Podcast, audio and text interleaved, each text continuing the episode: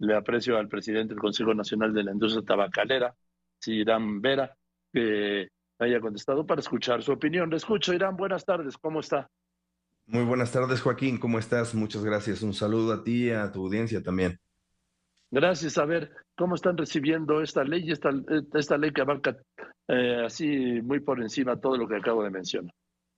Bueno, Joaquín, mira, déjame te platico que en México el tabaco es legal y está regulado por la Ley General de Control de Tabaco. Este producto, su comercialización es legítima, por lo que en este caso prohibir su exhibición resulta infundado.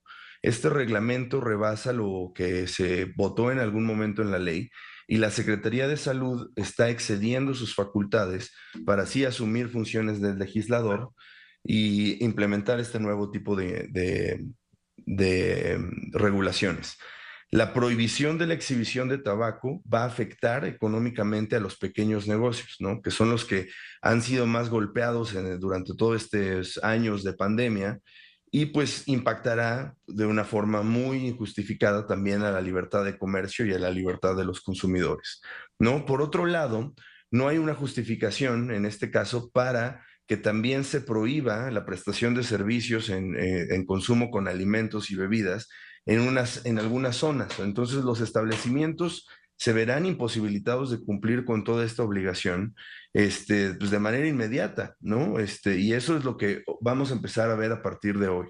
Eh, la nueva regulación genera inseguridad jurídica eh, y realmente se desconocen las cuantiosas inversiones eh, que se tendrán que realizar ahorita para mitigar este nuevo impacto? Bien, eh, sin duda, vamos, es una realidad que el daño que hace el cigarro, ¿no? Es una realidad, eh, Joaquín. sí, yo creo que hay que ser muy, muy autocríticos en este sentido. Y lo que sí podemos mencionar es que las políticas que están hechas a favor de la regulación de los productos de tabaco tienen un objetivo. Y eso también cumple el objetivo desde el punto de vista de recaudación de impuestos. la industria de tabaco es una de las industrias que más genera impuestos especiales y que también tienen tasas más altas de recaudación eh, impositiva. Esto también por las externalidades negativas que tiene el consumo de sus productos. Lo mismo sucede con eh, el impuesto que se paga en las gasolinas, en algunos otros bienes de consumo y en general algo que resulte eh, perjudicial de cierta manera para la parte pública. Sí, pero me parece un poco cuesta arriba justificar o enfrentar o confrontar el daño que hace el cigarro con los beneficios fiscales que produce.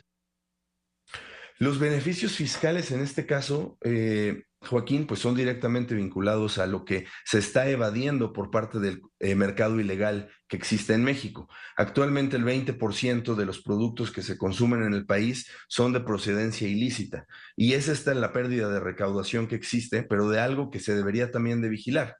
Eh, al final no es comparable nada en cuanto a la protección con la salud y por eso la industria tabacalera está dispuesta a cumplir con cualquier regulación que se imponga directamente con un debido proceso modificatorio en la regulación.